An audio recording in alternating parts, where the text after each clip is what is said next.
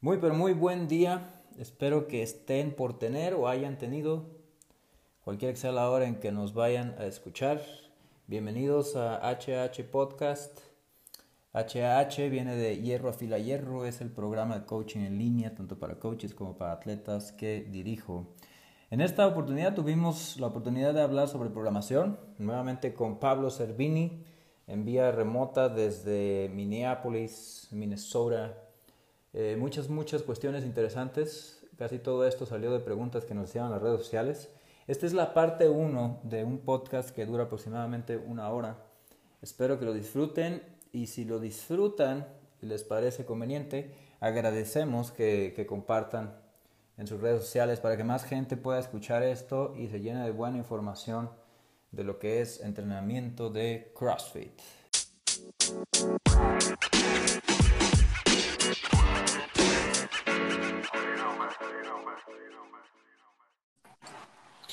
Hola Gabo, ¿cómo estás?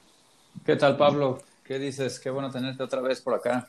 Un gusto, un gusto de escucharte otra vez. Creo que no nos vemos nunca ni hablamos nunca, pero en los últimos días salvamos como si fuéramos, como si fuéramos familia ya.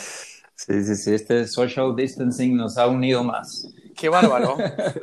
Sí, ¿Cómo están las cosas ahí?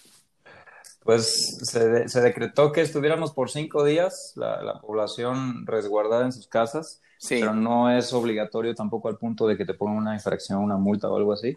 Pero creo que está reaccionando bien la gente y los cinco días se cumplen el miércoles, entonces vamos a ver después de ahí qué pasa. Sí, sí. Mira qué bien. Yo estoy aquí en casa, pues hace unos 7, 8 grados, que es primavera. Entonces estoy acá tomando mi café y estableciendo una linda conversación con vos en el deck de mi casa. Muy, muy bien. Qué buena vida, Pablo. Eh, oye, el tema de hoy es programación. La programación, qué tema lindo para hablar. Qué bárbaro. Y fíjate que justo antes de conectarme, que es, es con lo que me gustaría abrir, también conocer tu opinión, que yo creo que va a ir más o menos por la misma línea, eh, porque los dos trabajamos para CrossFit enseñando la metodología como es y todo eso. Antes de entrar aquí contigo, estaba leyendo algunas de las preguntas que nos hicieron y vi una publicación de Patrick Bellner. Más bien la publicación es de, de, Dave Castro. Sí. Sale Patrick Bellner diciendo ahí que los CrossFit Games no están para probar el fitness, que nada más está para ver quién gana los CrossFit Games. O sea que la meta no es probar el fitness. Y la respuesta de Dave Castro en, en la parte de abajo, en la descripción de la, de la foto, es bastante buena. De hecho, al punto, llega al punto de invitarlo a tomar su level one gratuitamente. Sí. ¿Sí lo viste? Sí, sí, lo vi, lo vi. La película, eso es eh, parte de la película que salió hoy, que es The Fittest, que es la película basada en el CrossFit Games del año pasado, que ahí estoy. Varias veces me han mandado muchos mensajes que aparecí muchas veces en esa película. Sí. Este, esa película salió hoy, está en iTunes.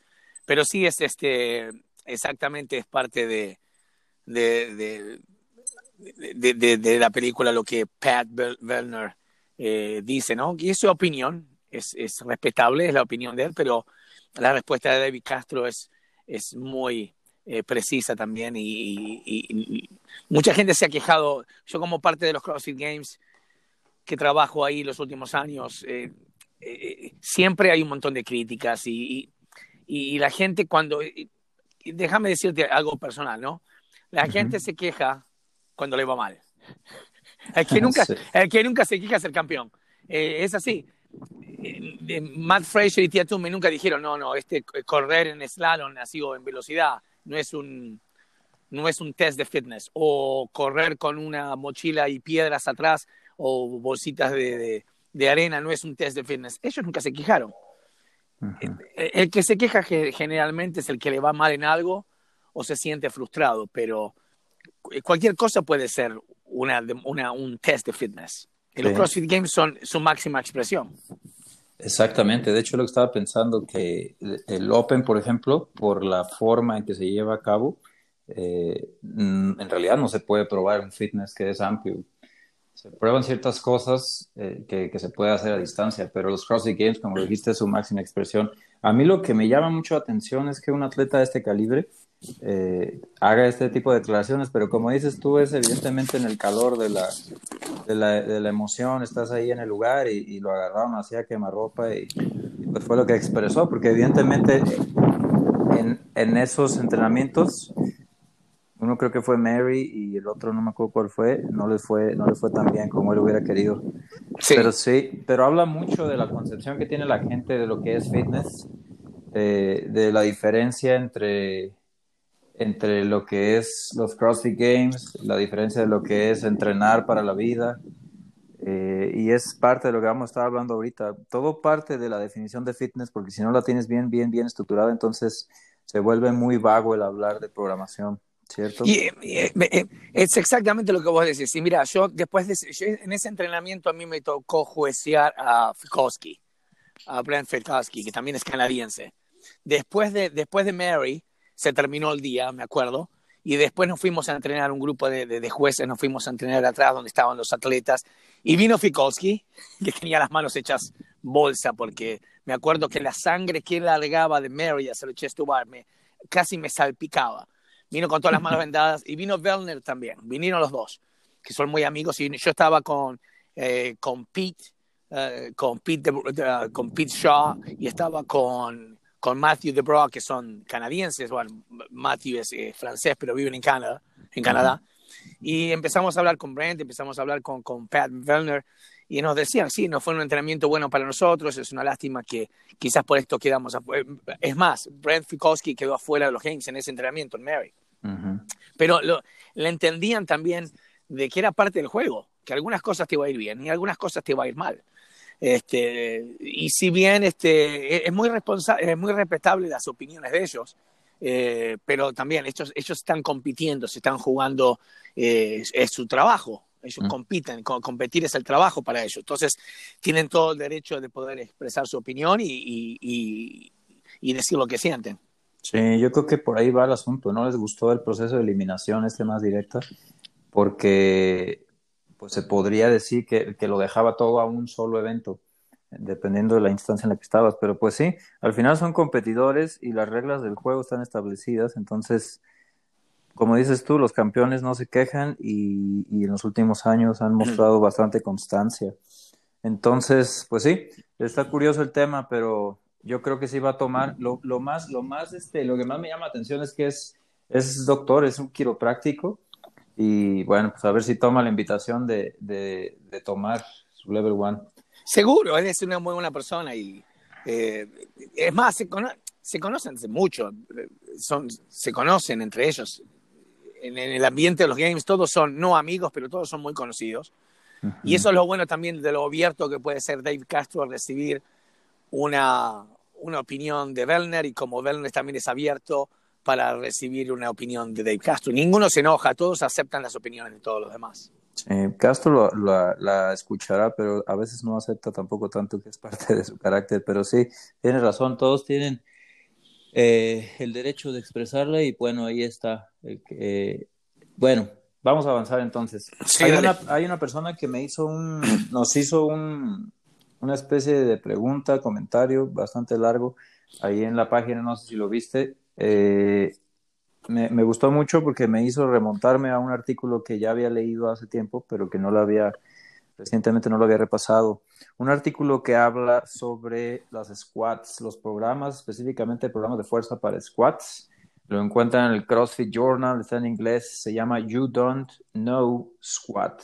Entonces esta persona citó el, el, el artículo preguntándonos que cómo podía ser posible que si la periodización y ha mostrado ciertas adaptaciones y este tipo de cosas, eh, ¿cómo podría ser posible que se diga que seguir un programa de fuerza para sentadilla llegue a afectar eh, tu fitness?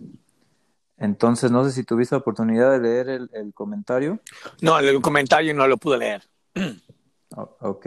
Entonces, bueno, la, la, respuesta rápida a ese asunto es, este artículo, para empezar, se publicó, me parece que por ahí del 2015, lo tengo por aquí, déjame ver, se publicó en agosto 5 del 2015 y se publicó como respuesta a una tendencia que estaba surgiendo en aquel, aquel momento, de que muchos CrossFitters estaban empezando programas de, de fuerza, sobre todo para el squat y uno de estos, de los más famosos, a la fecha algunas personas todavía lo siguen haciendo, es el Small Up. Sí lo, sí lo, no sé si lo hayas hecho tú, pero probablemente sí lo has escuchado. Sí, sí, sí, sí, lo escuché. Es más, lo quise hacer y así me fue. Con problemas de, terminé con problemas de cadera. Este es un programa que se, se conoce como avanzado, o sea, para, para atletas avanzados. Eh, yo también lo hice y lo que me pasó a mí fue, lo completé y sí aumenté bastante en la sentadilla. Lo que me pasó a mí es que por lo demandante del programa y, los esfuerzos que te requiere y el tiempo, no te dejaba espacio para hacer mucho más. Entonces, este, sí vi algunos detrimentos en algunas otras áreas, pero el squat mejoró. Eh, lo que dice el, respondiendo a la pregunta esta, lo que dice el programa, el, el, artículo, no es que seguir un programa de fuerza sea malo. La cosa es que no puedes simplemente eh, prescribir por prescribir un programa de fuerza. Es como la nutrición. Eh, hay muchas formas de encarar este asunto de la nutrición y de obtener mayor precisión y medir y, pesar tus alimentos. Hay muchas maneras de hacerlo, eh, pero algunas no van a funcionar para ciertas personas por diferentes asuntos. Puede ser el aspecto emocional, hay, hay ciertas formas de medir la comida, por ejemplo, que son más restrictivos y la persona simplemente no lo puede tolerar emocionalmente. Igual algunos de los, de los programas de fuerza también son así. Hay una versión Up Junior, por ejemplo, que, que debe tener algún o tiene una razón de estar ahí. Entonces, eh, el, el, el, artículo en realidad no dice que esté mal, lo que dice es que no se puede simplemente eh, prescribir así por prescribirlo. Viene, por ejemplo, ahí Coach Burgener, Mike Burgener, sí. eh, diciendo que hay que tomar en cuenta la etapa en, de entrenamiento de la persona, el tipo de sentadilla de la persona, y dice ahí que no se casen con los porcentajes calculados sobre una repetición máxima por diversos asuntos, pero uno de estos es eh, la técnica de la persona. Muchas veces las personas tienen repeticiones máximas y lo conocen, sobre todo en los levantamientos olímpicos, a mí me pasa mucho, eh, pero no se fijan en la calidad del movimiento. Entonces, tienen su repetición máxima, quieren empezar un programa de fuerza, de sentadilla, meten eh, todos los porcentajes que deberían de poner con un montón de repeticiones y muchas veces la cantidad de repeticiones no hechas de la mejor manera es lo que produce ciertas, ciertas molestias. Hay también, esto me pareció increíble, pero hay un ex, ex eh, recuerden, está escrito en el 2015, hay un ex peleador, ex luchador, y dice aquí bodybuilder también, que acababa de salir de una ruptura de Aquiles en el 2014 y empezó el ciclo de Up Junior, le fue bien, se sintió bien y después dijo, pues si esto se sintió bien, imagínense cómo se debe sentir el programa Up completo. Y dice que eso lo enterró completamente y le trajo otra vez problemas, algunas lesiones. Pero para mí es ilógico que esta persona haya hecho esto. Eh, y es una muestra clara de que no hay que hacer las cosas nada más por hacerlas a, a lo loco. Entonces, bueno, si quieren buscar el, el, artículo, es bastante, bastante interesante. Se llama You Don't Know to Squat. Le pueden poner así, le agregan CrossFit, luego hacen una búsqueda en Google y lo van a encontrar de volada. Pero, pero pues es eso, hay, pro, hay programas de fuerza, hay muchos programas de fuerza, pero va a depender mucho de lo que esté tratando de lograr y así. Otra cosa que me preguntó esta persona es cómo puede afectar. ¿Tú qué opinas, Pablo, sobre... Eh, tenemos muy, muy claro el, la adaptación que estamos buscando y sabemos que la especialización trae siempre un costo. ¿A ti te ha pasado en lo personal, en tu entrenamiento? Mira, empecemos con, con el primero, el tema que vos estabas hablando recién. Uh -huh. Porque es el, el, el, tema, es, primero la gente tiene que entender el por qué hace un programa de sentadilla, por qué hace un programa de peso muerto, por qué hace un programa de levantamiento olímpico. La meta de, del entrenamiento de CrossFit, de un entrenamiento de CrossFit eficiente y eficaz, es incrementar fitness, que es capacidad de trabajo a través de amplios dominios de tiempos y modalidades. Esa es nuestra, la definición de CrossFit de fitness.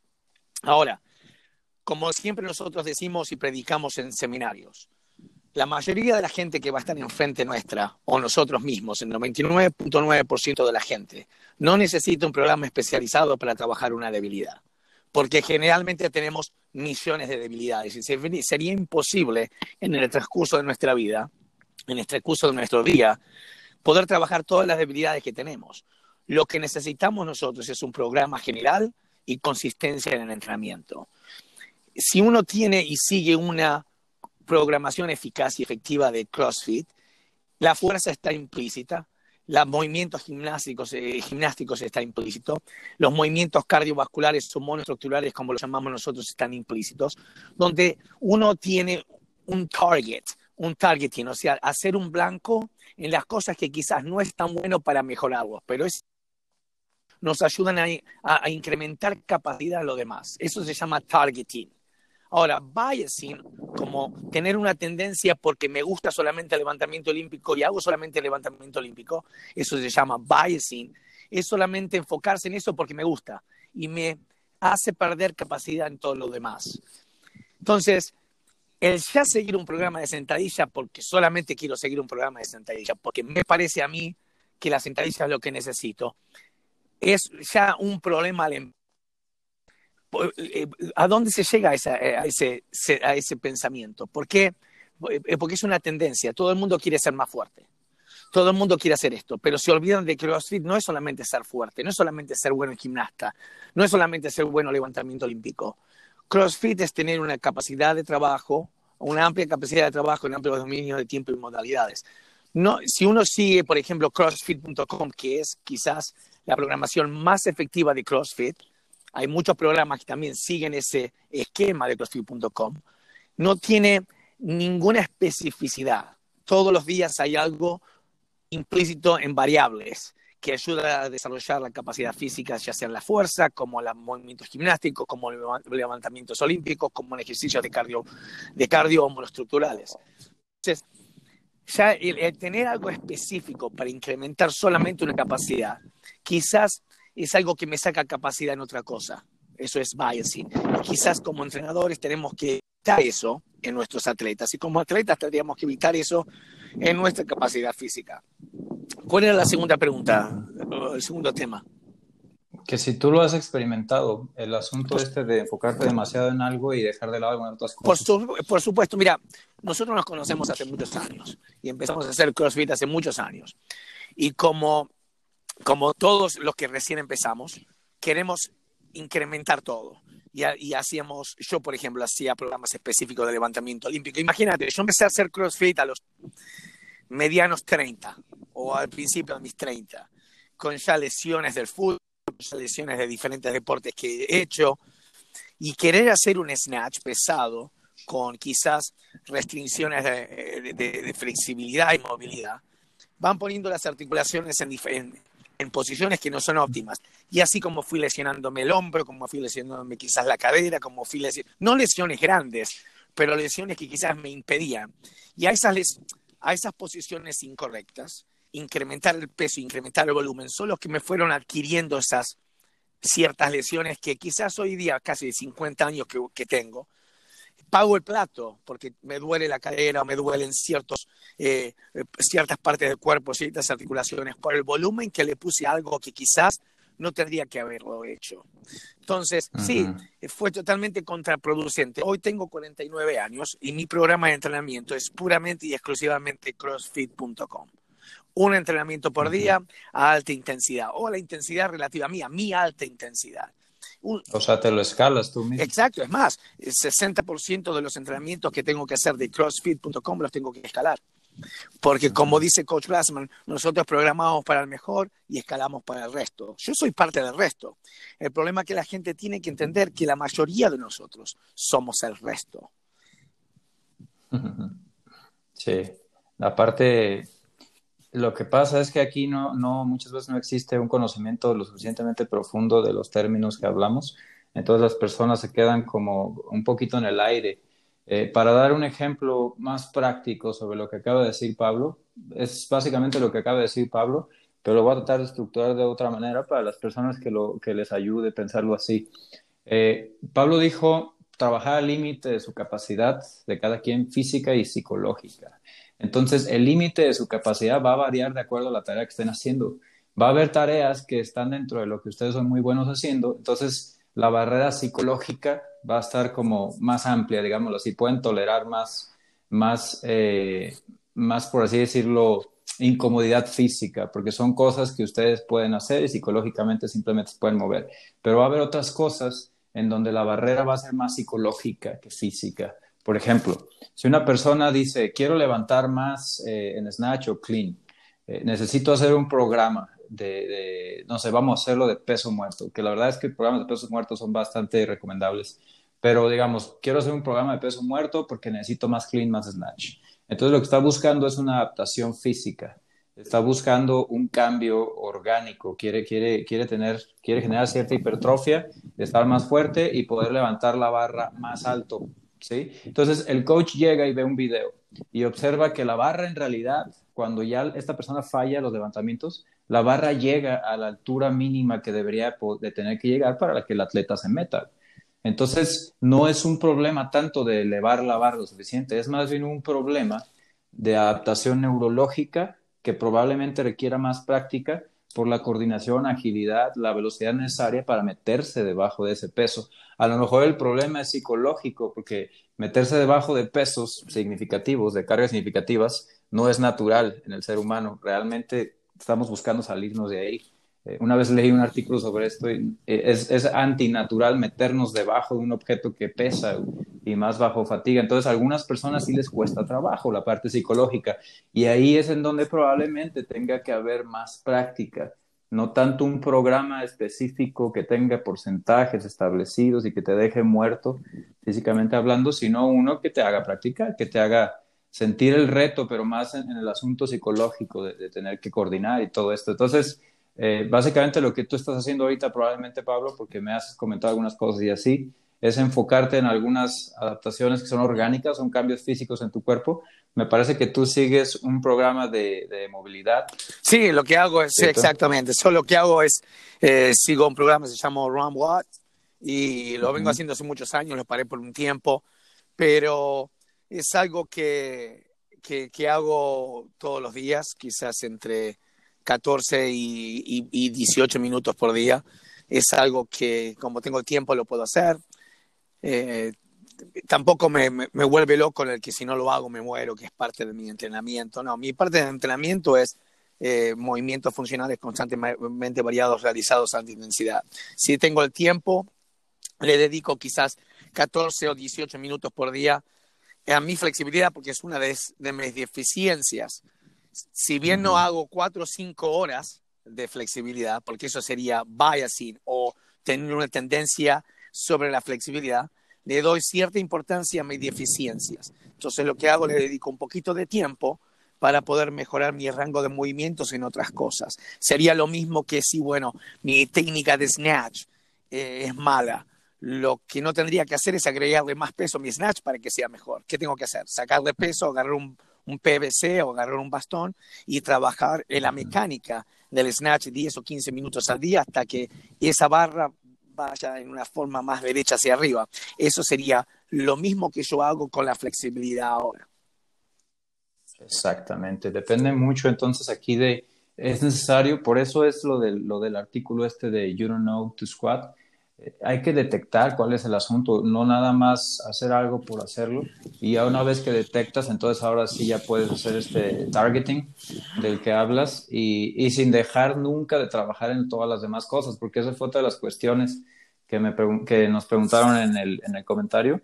Este, y fue una respuesta rápida que di. Como tú ya también mencionaste, en CrossFit hacemos muchas cosas, entonces tal vez si te vuelvas muy bueno para o, generes mucha capacidad en el back squat, tu peso suba. Tal vez esto te ayude con los wallboard shots, los thrusters, que es un patrón de movimiento similar.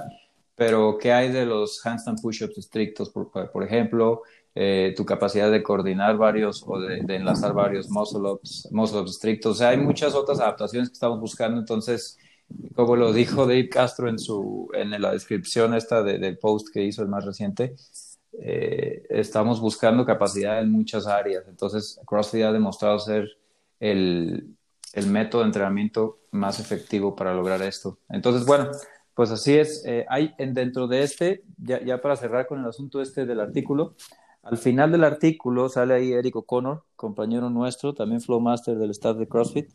Eh, él está, él explica cómo, cómo el, el, promedio de los, de los, o la mayoría de los afiliados realmente no necesitan un programa de sentadilla, eh, y hay, pero sí hay muchos atletas de alto nivel que podrían beneficiarse de hacer trabajo específico de fuerza, pero como dijo Pablo, ya una vez que lo detectaste, ya una vez que lo estás implementando, Pablo, eh, muy enlazado a este tema que me gustaría hablar contigo, eh, la programación de CrossFit.com, la programación de muchas personas que hacen programación en línea, está, está pensada para, para un grupo de gente. O sea, está, es, digamos que es una programación grupal. ¿sí? Eh, la, la, la, la, programación de CrossFit.com, en cierto sentido, si, si, si se ve así, podría estar pensada en una persona, en el mejor o la mejor del mundo, para, me, para mejorar, para incrementar el fitness de esta persona. Entonces, eh, hay, una, hay una diferencia entre cuando hablamos de trabajar el límite de la capacidad física y psicológica de la persona, hay una diferencia entre programar y, y, y escalar los entrenamientos. ¿Cierto? No sé cómo veas tú la diferencia entre programar uno a uno contra programar para un grupo. Entonces, la diferencia, yo no veo ninguna diferencia. Está muy ligado. Yo no veo ninguna diferencia. Es, eh, uno tiene que desarrollar a través de la capacidad como entrenador, como dueño de gimnasio o como entrenador personal, de poder escalar el entrenamiento, ya sea para una persona. Cuando entiendo cómo escalar para una persona, bueno, va a ayudar a escalar a dos personas. Eh, yo creo que, que el, el, principio es el mismo, una cosa va de la mano con la otra. Eh, si bien en una clase uno tiene que tener la capacidad de saber, bueno, tengo dos o tres personas en mi clase, cinco personas en mi clase, diez personas en mi clase, hay que pensar, primero hay que pensar qué capacidad yo tengo para entrenar más de una persona. Nosotros siempre decimos en, en, el, el, en el seminario nivel uno, tenemos que ser buenos entrenando una persona, muy buenos para entrenar una persona, para tener dos personas en la clase. Tenemos que ser muy buenos con dos personas para entrenar tres personas en la clase.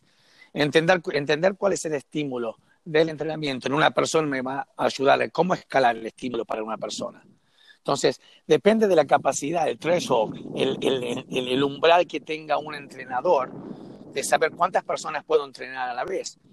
Pero el escalar va de la mano muy, va muy de la mano en entender el estímulo del entrenamiento. O sea, si yo sé cómo escalar Fran para uno, entendiendo el estímulo, entendiendo el tiempo que tiene que durar el entrenamiento, eh, el peso que tiene que tener una persona, me va a ayudar a entender quizás cómo puedo escalar para las dos o tres personas más que tengan la clase.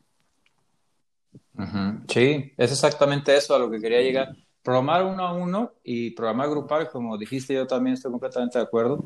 Eh, son los mismos principios. Lo, la, la, diferencia, se podría decir así, es que cuando tú programas uno a uno, se supone que conoces mejor a la persona y le programas directo lo que sabes que va a empujar los límites de esa persona. Eh, por ejemplo, si, no sé, si yo tuviera a Pablo y digamos, en un ejemplo nada más, un asunto eh, imaginario, que tiene problemas con, con, los tobillos, no sé, que su tobillo derecho no se está, no se está dorsiflexionando lo mismo que, o, o, el rango mínimo que necesitaría para hacer overhead squats cosas así.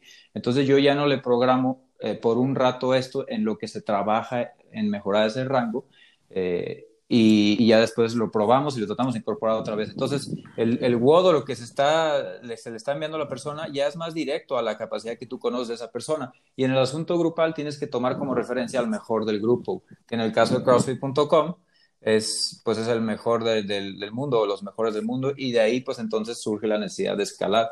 En el, en el afiliado igual tienes que programar para un grupo y escalar para el resto, basado en la habilidad del coach y todo este tipo de cosas que son más complicadas que programar.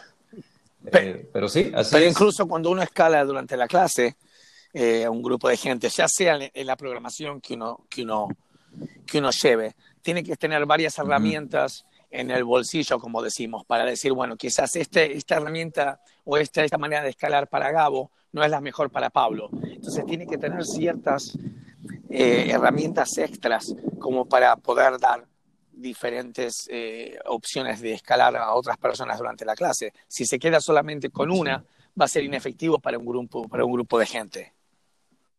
Sí, incluso a veces llega a ser muy aburrido porque pues tienes atletas son más avanzados y hay algo que ya ha estado haciendo mucho tiempo y ya no le representa gran, gran dificultad y deja de avanzar y probablemente hasta deja de ir al gimnasio. Y eso, eso habla mucho del plan de clase, más que Exactamente. Ahora, todo vuelve a la programación, ¿no? Cómo escalar, cómo programar. El tema es así. Si uno no enseña en la clase, si uno no entrena a su gente en la clase, si uno no trabaja de coach en su clase, no va a, salir, no va a saber cómo escalar a la clase. Eso es uno de los problemas que se ven en la mayoría de los gimnasios de CrossFit, no solamente en Estados Unidos, sino en todo lado del mundo. Uno va a una clase y el entrenador presenta el entrenamiento. Parte A, mil cosas para hacer. Parte B, mil cosas para hacer. Parte C, mil cosas para hacer. No hay enseñanza, no hay práctica, no hay manera de escalar. 3, 2, 1, va. Y toda la clase se entrena y no hay práctica. No hay manera del coach de entender cómo puedo escalar el thruster para Gabo. No hay manera de, eh, no, no, hay enseñanza del coach de cómo enseñar el keep swing en el pull-up o cómo enseñar el muscle up.